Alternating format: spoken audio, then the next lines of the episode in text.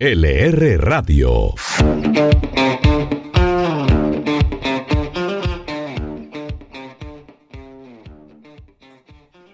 ¿Cómo están? Mi nombre es Lilian Mariño y les doy la bienvenida a este capítulo número 20 de LR Radio, la radio económica. Este podcast que hacemos haciendo un resumen de la semana. Eh, hoy nos acompañan eh, Tatiana Arango, Freddy León, Margarita Coneo y Joaquín López y vamos a comenzar con las noticias macro de la semana. En estos días conocimos que Moody's Investor Services le dijo a Colombia que iba a esperar a ver qué pasaba con la reforma tributaria para conocer su posición frente a la calificación crediticia que esta entidad le puede dar a Colombia. Margarita Coneo, ¿qué dijo la agencia? A diferencia de Fitch Standard Poor's, Moody's esperará conocer los puntos de la reforma tributaria que se aprobarán tras los debates en el Congreso de la República. La posición de Moody's es esperar a ver cuál será el conjunto de medidas que se aprobarán este año, a ver si sigue siendo BAA2. La idea es entender cuál es la reforma que se aprobará en ingresos, gastos y marco fiscal cómo se verán los números y cómo se ubicarán frente a sus pares. Y es que recordemos que el ahora llamado proyecto de inversión social busca recaudar 15,2 billones de pesos, lejos de los 23,4 billones de pesos que tenía pensado recaudar la reforma propuesta por el ahora exministro de Hacienda, Alberto Carrasquilla. Precisamente la agencia calificadora hizo estas observaciones con base a los anuncios de diferentes sectores políticos que posiblemente pueden buscar algunas partes del articulado para cambiarlas y bueno, los analistas consideran que esto podría llegar a bajar esa posible recaudo de la tributaria, que es lo que proyecta el gobierno de 15,2 billones de pesos. Y precisamente es bueno que le recordemos a las personas en qué se va a concentrar ese recaudo y qué fuentes eh, son los recursos que tendría esta tributaria. Freddy León, recuérdenos a todos cuál es la base de este proyecto. Es algo que incluso las empresas ya habían dicho que ven con buenos ojos y es que dentro del articulado se plantean descuentos del ICA a nivel de 50% y no de 100%, como se había estipulado en la ley de crecimiento. Esto en busca de lograr 3,9 billones de pesos. También se impondrán una tarifa de 35% en el impuesto de renta corporativo, obteniendo un recaudo de 6,7 billones de pesos. Y se mantendría una sobretasa de 3 puntos porcentuales para el sector financiero. Esto generaría 392 mil millones de pesos adicionales. Otro punto que vamos a poder ver es cómo va a ser ese ahorro del gobierno del que tanto se ha hablado. Y una pista la va a poder dar el nuevo presupuesto que ya radicó el gobierno esta semana. Tatiana, ¿qué tiene ese presupuesto? El gobierno presentó el presupuesto general de la Nación para 2022 por un monto de 350,4 billones de pesos. La primera fuente de este dinero serán impuestos, tasas, multas y sanciones, rubro que asciende a 168,8 billones de pesos. Los créditos, recursos del balance, rendimientos financieros y donaciones ascenderán a 146,7 billones. Las rentas propias y aportes de los establecimientos públicos sumarán 19 billones. Fondos como el SOAT, FONSAT, Salud Pública y el de las Fuerzas Militares, entre otros especiales, generarían 11,4 billones de pesos y las rentas para fiscales 2,4 billones. Con este presupuesto se financiarán 210,1 billones para el funcionamiento del Estado, 78 billones para el servicio a la deuda y 62,2 billones de pesos para inversión. Con estos datos que vemos de presupuesto, también vamos a tener que estar pendientes del ambiente político y social que se genere en el país, ya que estos puntos también van a ser claves para que Moody's y las otras agencias vean el futuro a largo plazo de Colombia. ¿Ustedes creen que los puntos, como están las cifras que ha presentado el gobierno, van a ser necesarias para calmar la crisis social que existe en este momento? Lilian, yo me quedo con algo que pasó esta semana y fue que precisamente hubo un foro muy importante de ANIF. Allí el presidente de la asociación, Mauricio Santamaría, dio un mensaje clave y es que no recauda lo suficiente que necesitamos a futuro para nuestras necesidades. Ellos se basan en que tendremos que llegar en los próximos 10 años a un, a un recaudo mínimo de 17 o 18 puntos del PIB para poder atender bien las necesidades sociales. Eso significa 5 puntos más de lo que es hoy. Y también en este mismo foro, eh, Santa María también eh, fue enfático en otro punto, y es que esta reforma no toca los problemas estructurales que hay en el esquema tributario de Colombia, y que además el próximo gobierno, a causa de esto, es claro que necesitaría recursos adicionales para su periodo presidencial y por ende con una nueva reforma.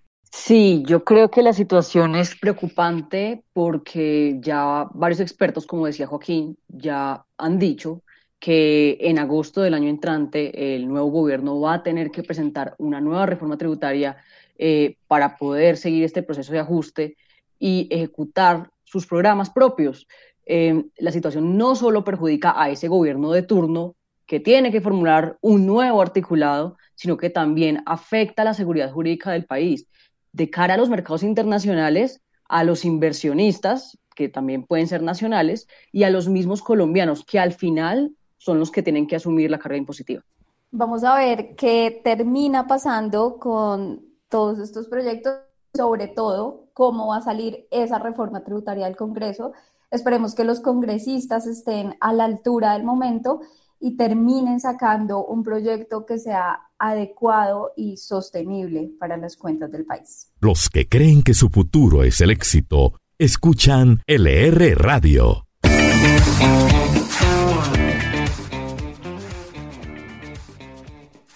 Otro anuncio que puede cambiar el rumbo económico del país tiene que ver con la vacunación y precisamente esta semana conocimos que el Ministerio de Salud anunció que en agosto se abrirá la vacunación para toda la población sin comorbilidades ni requisitos de edad particulares.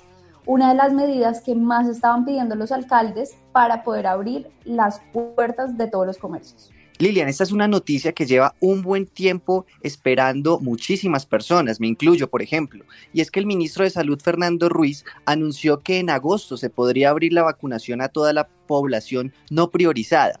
Hay que reconocer también que la vacunación para todos los grupos de edad ya se está adelantando en los municipios con población de menos de 50 mil habitantes y a partir de ahora en los de menos de 100 mil habitantes, que es algo que también podría mover las filas de la vacunación. Esta es una medida que toma el gobierno precisamente porque muchas personas no se quieren vacunar, pues están en busca de alguna marca en específico, que Pfizer, que Johnson, etc. Y como esas marcas en algunos puntos no están disponibles, prefieren no vacunarse. La invitación del gobierno claramente es que todas las vacunas son seguras y son un canal para reducir las posibilidades de terminar en una UCI por el virus e incluso estar más preparado ante la llegada de la variante Delta, que la última semana también fue confirmada en Colombia. En todo caso, agosto sería el mes de la vacunación masiva y es una buena noticia para seguir en este camino de la reactivación, por supuesto. Frey León, ¿usted ya conoce algo de la logística de este proceso que nos pueda contar? Pues según el ministro, lo que se está haciendo es programar los primeros días con agendamiento y así evitar que la gente llegue a aglomerarse, pero posteriormente establecen la vacunación abierta a los demás grupos. Hay que tener en cuenta que se ha visto que cuando se abre esto, un nuevo grupo, llega un número importante de personas, que es alrededor del 20% de la población, con la solicitud de inmunizarse. El resto va llegando lentamente en el transcurso de los siguientes días y semanas. Habrá que ver si ahora con los jóvenes que tienen la puerta abierta, sí se incrementaría el nivel de inmunizados. Esperamos que todo este proceso culmine con éxito y que sea para el bien no solo de la salud de las personas, sino de la propia economía. Y es que esta es una medida clave para que se llegue a aprobar la propuesta del pasaporte COVID que se ha propuesto y que las personas vacunadas podrían utilizar para ingresar a restaurantes y eventos masivos. En este momento se conoce que ya hay una propuesta de borrador del gobierno, pero se está esperando que avance precisamente más la vacunación para que se pueda implementar. Hablamos el lenguaje de los triunfadores, LR Radio.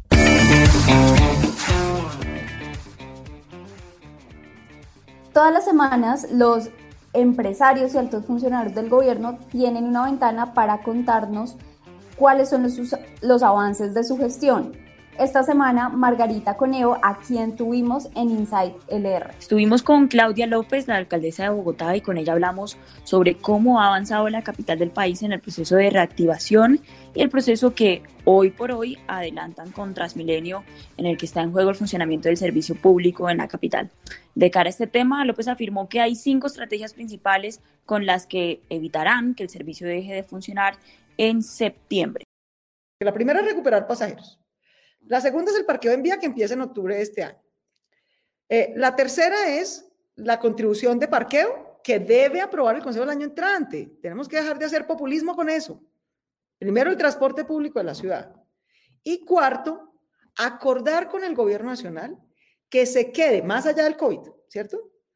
Del déficit del COVID 20 y 21, el gobierno nacional va a poner el 50%. Nuestra propuesta es que de aquí en adelante y para los transportes masivos de Colombia, el gobierno nacional, hagamos un acuerdo con el gobierno nacional, con todos, no solo este, sino de aquí en adelante. Los gobiernos nacionales ponen el 70% de la plata para construir transporte masivo y los, sistemas, y los gobiernos locales ponemos el 30% para construirlos. Nosotros proponemos invertir esa proporción para operarlos. Que el 70% de la operación la paguemos los municipios y el 30% de la operación la pague el gobierno nacional, que va a tener que crear una especie de FED nacional. ¿Sí? Entonces, esas son las soluciones estructurales, que es cierto que las vamos a tener que operar. Y quinto, renegociar los contratos. Por supuesto, tenemos que ver si somos capaces de llegar a un mejor acuerdo, pero yo en eso, ¿no? Yo no voy a volver a repetir los errores de un gobierno pasado, ¿no? Que entra de manera chambona, ideológica, a pelearse con los privados, les quita los servicios, eh, les cancela los contratos y después está recogiendo basura en volquetas, ¿no? Y comprando buses viejos que quedan por allá, recolectores viejos que quedan por allá en unos patios. Yo fui la primera alcaldesa de Bogotá y le agradezco al Consejo que propuso un operador público. Si queremos renegociar con los privados y depender menos de ellos, vamos a tener que aprender a prestar ese servicio nosotros y a prestarlo bien. Bogotá no tiene un operador, no tenía un operador público de transporte. Lo aprobó el Consejo de Bogotá. Tenemos ahí una demanda que pusieron, que vamos, vamos a ir al tribunal a, a defenderla, pero esperamos que Bogotá pueda tener funcionando este mismo año el operador público de transporte, porque ahí sí, renegociamos con los privados, pero si es del caso, pues prestamos el servicio directamente, pero tenemos que tener con qué prestarlo. Y ese es el operador público de transporte. Entonces, para quienes con razón nos dicen, más allá de la crisis ahorita del COVID, ¿qué van a hacer para el lío estructural del transporte público y de sus fuentes de financiación y operación? Estas son las cinco medidas que estamos haciendo. También estuvimos con Santiago Pineda, CEO de Mensajeros Urbanos, quien dijo que gracias a la pandemia han tenido buenos resultados operacionales, por lo que planean llegar a 24 ciudades de Colombia y tener bodegas en las 10 principales ciudades del país. Eh, seguimos creciendo respecto al año pasado. Estamos creciendo cerca del 35% eh, respecto al semestre pasado, que fue un semestre muy bueno por, por, por, pandemia, pero aún así, y a pesar del paro, este semestre también eh, nos ha generado un crecimiento por encima del 30% respecto al semestre pasado. Entonces vemos con, con, buenos ojos este año, esperamos incrementar durante el segundo semestre ese crecimiento, especialmente con algunas líneas y expansión que estamos teniendo. Ya hemos alquilado, hoy día tenemos siete bodegas alquiladas que suman un poco más de eh, 7.000 metros cuadrados eh, de bodegaje. Eh, ahí ya estamos operando con algunos de nuestros clientes. La idea es casi llegar al final del año a, unas 20, a unos 20.000 metros cuadrados de almacenamiento, tanto en Colombia como en México. Los creadores de unicornios están en LR Radio. Los grandes empresarios no son los únicos que tienen cabida en LR Radio. En nuestra sección de SOS Emprendedores, las compañías más jóvenes tienen un espacio para contar sobre sus proyectos. Lilian nos cuenta quiénes estuvieron esta semana en SOS Emprendedores. En medio del boom de comida saludable, son muchas las personas que están buscando snacks que no se vean tan saludables, pero que sí lo sean. Con esto en mente, la empresa Galmont Foods es un emprendimiento que empezó a fabricar chips o platanitos o todo esto que nos gusta comer, pero hecho de manera saludable. Entonces, ellos lo que hacen es usar aceite de oliva, em, no usan gluten, además incluyeron una línea de granos que funciona perfecto para cualquier dieta de este tipo. En la actualidad ellos generan más de 40 empleos entre directos e indirectos y la meta es seguir creciendo en varios mercados. Para conocerlos, ustedes pueden entrar a sus redes sociales en Instagram, donde están como NatNac o Oliva Snacks. LR Radio, información para decidir. El dólar sigue en precios que no se veían desde 2020, presionado por la incertidumbre que ha creado la variante Delta de COVID-19, que ya lleva dos semanas eh, generando presiones sobre los mercados y Colombia no ha sido ajena a esta situación. Por lo que seguimos viendo tasas muy altas en el mercado cambiario. Tatiana Arango, ¿cómo se movió el dólar y por qué esta tendencia? La divisa estadounidense se cotizó el pasado martes a un precio promedio de 3.904 pesos, superando por primera vez desde mayo de 2020 la barrera de los 3.900 pesos. Julio ha sido un mes de escalada para el dólar. La moneda registró un precio de 3.748,50 pesos en el primer día del mes y ahora sigue en un rally por noticias internacionales como algunas que llegaron de la Fed que se reunió esta semana. Pero uno de los puntos principales es que la variante Delta del COVID-19, el riesgo y la incertidumbre en los mercados son los principales factores que han jugado a favor de la moneda extranjera que desde inicios de 2020, cuando el virus empezó su propagación a nivel mundial, ha ganado 626 pesos y durante los últimos 12 meses ha ascendido 213 pesos. Tan solo en lo que va del año ha subido 485 pesos. Hay muchos beneficios que no se pueden desconocer, como las familias que reciben remesas, los turistas extranjeros, obviamente el gobierno por la venta de petróleo y los exportadores de café, los bananos y las flores, pero también la otra, cara es el encarecimiento de las importaciones y es claramente una reducción del poder de compra de los consumidores colombianos. A inicios de esta semana también conocimos el desenlace de una noticia empresarial que ya llevaba tiempo cocinándose. Era común que cuando íbamos y visitábamos las tiendas eh, de almacenes La 14 se veían estanterías vacías y esto pues ya en el ambiente se pensaba que iba a llevar una liquidación. Finalmente, esta semana la compañía solicitó este modelo a las super sociedades debido a la difícil situación financiera. Margarita Coneo, ¿qué se espera o qué han dicho las directivas sobre cómo va a avanzar esta medida ante la superintendencia? Sus directores le enviaron una carta a la Superintendencia de Sociedades y piden que se decrete la apertura de la liquidación judicial de las sociedades Almacenes La 14 SA y Calima Desarrollos Inmobiliarios SA, y aquí abro comillas, para evitar mayores perjuicios a los acreedores. La empresa constituida por Abel Cardona Franco hace 57 años logró en 2020 ingresos operacionales por 781.202 millones de pesos, pero esto es menos de la mitad de lo que tuvo en su mejor año de ventas, con 1,64 billones de pesos. La 14 está entonces a la espera de la luz verde de las super sociedades. Mientras esto pasa, ellos siguen operando y los directivos dijeron que también estaban abiertos a un salvavidas del gobierno nacional para no dejar cerrar la empresa. Algo que llamó la atención es que el propio presidente Iván Duque hizo un guiño a esa ayuda y dijo que una empresa con esta historia se debería revisar.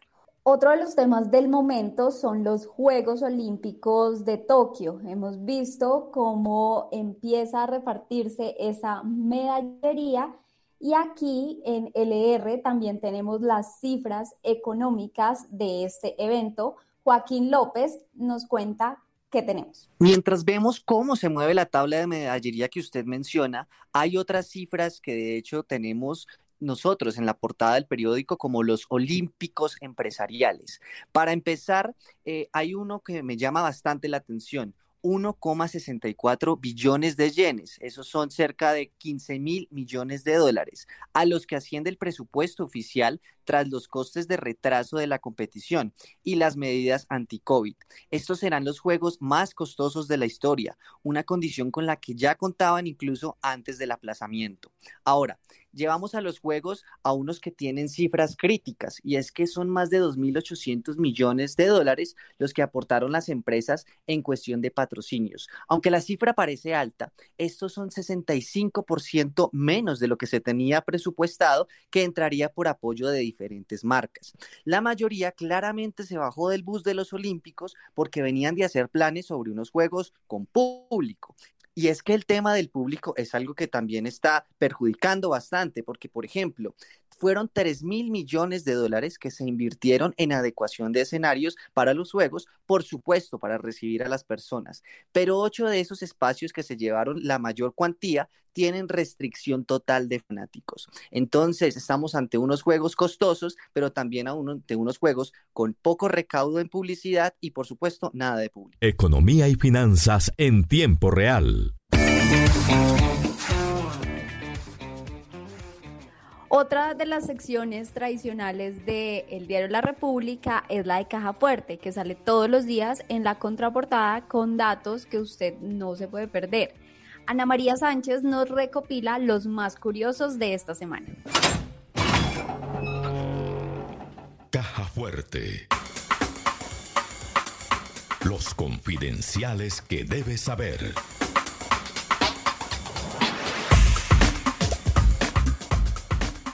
¿Qué piensa usted del estrés financiero? Mejor dicho, ¿cuál cree que es el nivel de estrés que nos genera a los colombianos el tema bancario?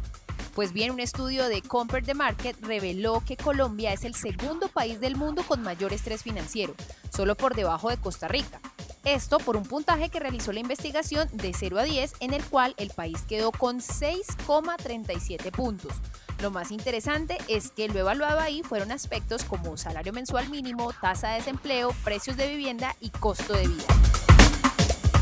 Y les cuento un chisme que más que chisme es un dato curioso. Pues resulta que en 2018 se hizo popular un rumor en el que supuestamente Roger Waters, fundador de Pink Floyd, se negó a darle una guitarra firmada al presidente Iván Duque.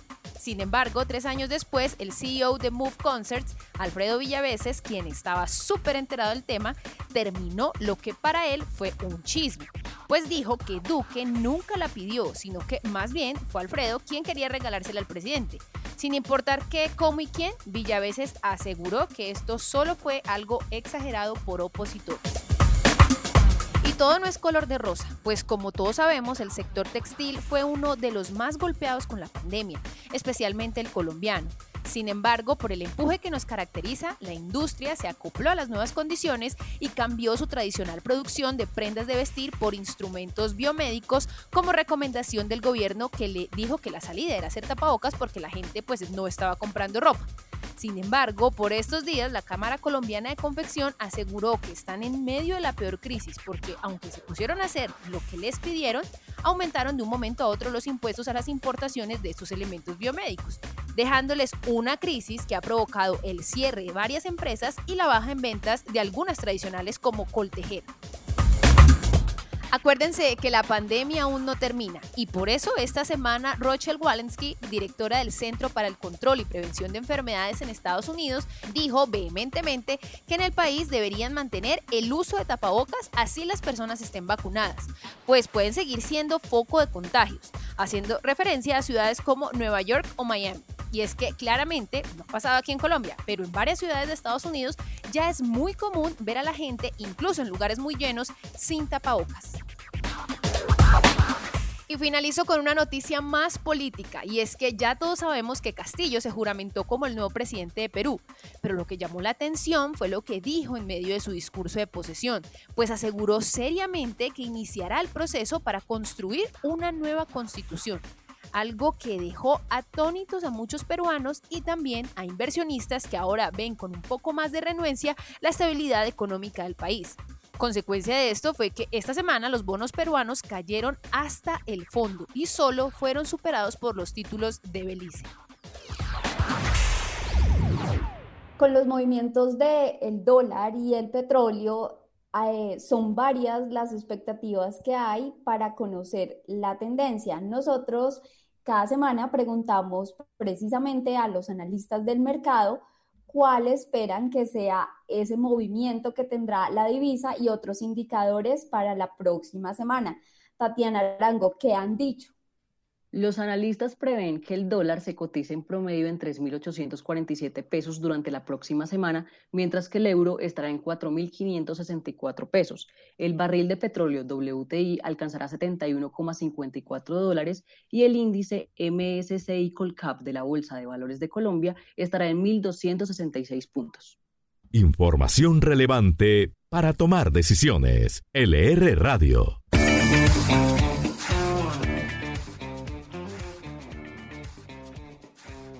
Con esos indicadores cerramos este nuevo podcast de LR, no sin antes contarles esos consejos o noticias que puede tener en cuenta para la próxima semana.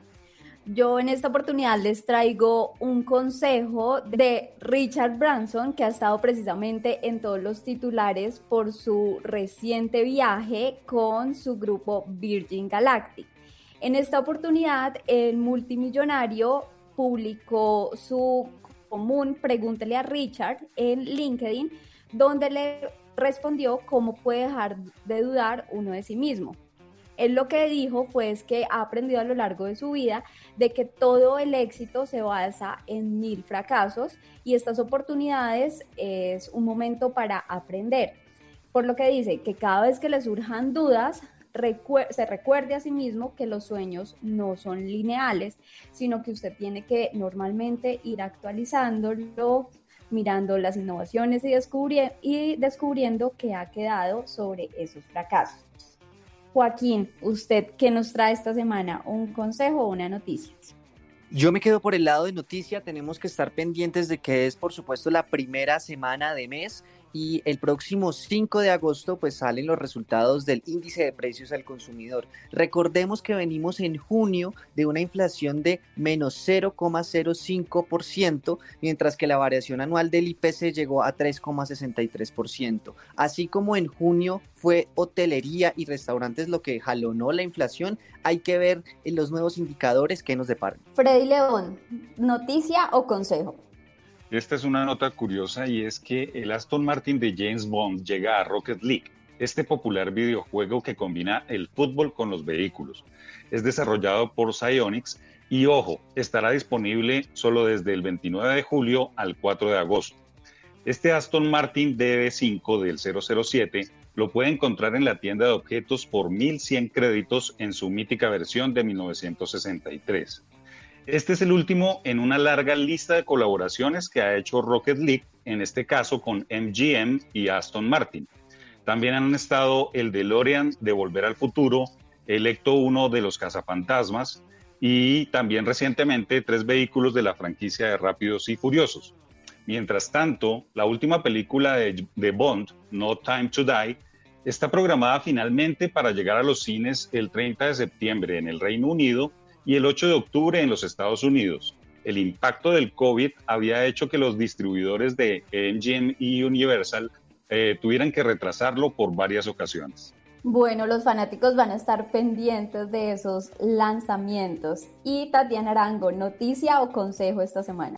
Varias noticias para la próxima semana. Em, primero, resultados empresariales. Va a ser una semana movida en ese tema. Ecopetrol va a presentar resultados el 3 de agosto el 4 de agosto lo hará Fabricato, el 5 Canacol y la Bolsa de Valores de Colombia y el 6 Tecnoglass. Además, ese mismo día, el 6 de agosto, es la fecha límite establecida por la Superintendencia de Industria y Comercio para presentar oposiciones o respaldos a la alianza entre Sura, Bancolombia y Protección que van a crear un portafolio de servicios dirigidos al adulto mayor que se llamará Arati. Bueno, y todas estas noticias las vamos a tener precisamente en nuestro podcast semanal, en donde intentamos eh, tener toda la actualidad económica para usted. Joaquín, recuérdenos ¿cómo nos podemos suscribir al podcast? Las personas pueden encontrar este podcast en todas las plataformas de streaming, pero también últimamente lo hemos recordado en otros programas, es que incluso se está escuchando no solamente en los celulares y computadores, sino como siempre lo menciono, también lo hemos visto en Xbox y en PlayStation. Con este consejo para suscribirse, nos despedimos de este episodio número 20 de LR Radio, la radio económica.